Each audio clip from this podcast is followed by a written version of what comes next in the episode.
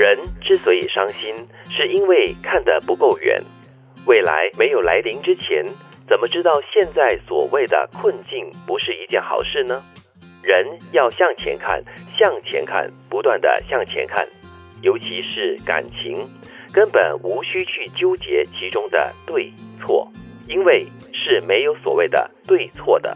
这是文学家、发明家林语堂说的一句金句，是那天得名传给我来说，这句话还蛮有意思的，我们可以聊一聊。我们常常纠结在眼前面对的挑战跟困难，跟当下的那种很负面的情绪，嗯，然后你就忘了，其实过了这个，它过去了之后，你前面看到的可能是非常光亮的前景。所以他第一句话讲的是非常有道理的。人之所以伤心，是因为看得不够远。你会在为当下所发生的事情难过、伤心或者是愤怒，然后呢，你以为这个东西是永远不会过去的，其实什么东西都是会过去的。嗯，没有永远的低潮，也没有永远的高高在上。哈，是，就好像我平时在跑步啊，跑久了、跑累了之后哈，你就开始头低着，一直在看在眼前。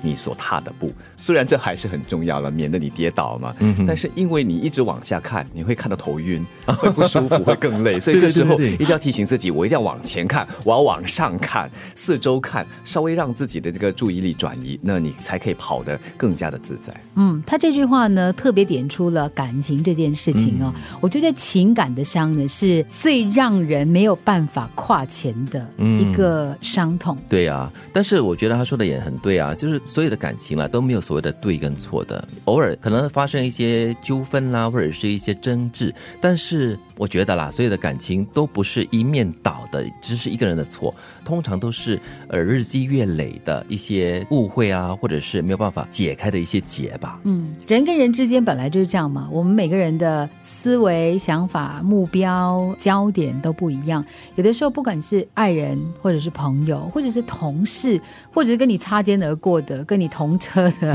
这个路人哈，其实每个人的生活焦点不一样，你不要用自己的那把尺来衡量他做的事情对还是错了。嗯，很多时候是因为我们批判，嗯，就是从我的角度观点来看别人的好或者是不好。如果少一点这样的批判，对你自己比较好过一点，对他人更加的宽容。又或者你可能必须面对那个你对别人有一种批判的感觉哈，但是判完你就走啦，你不要留在那边一直 判呢，因为到最后哈受审。判的会是你自己，对，辛苦的也是自己啊，对不对？对，我倒觉得这句话的之前的那句，我还是感觉蛮好的，就是说，你如果真的很伤心，当下你非常伤心的话，不要一直在原地那边钻那个牛角尖，因为你越钻，你越越越辛苦，你没有办法跳出来。嗯，只要你往前方看，就如他这里所说的，一直向前看，向前看，就如德明所说的，不要向下看，向下看。你往前看的话，你知道怎么样去 move on，然后往前走的话，你就会看到，哎，前面就是。是，其实有阳光的地方，有有点像，你知道吗？可能你在一个沼泽里面，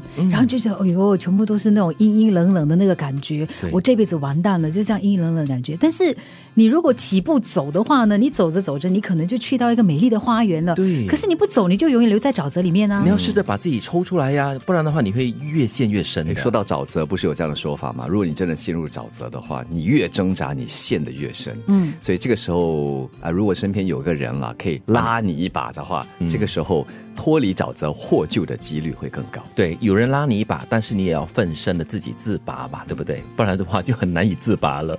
人之所以伤心，是因为看得不够远。未来没有来临之前，怎么知道现在所谓的困境不是一件好事呢？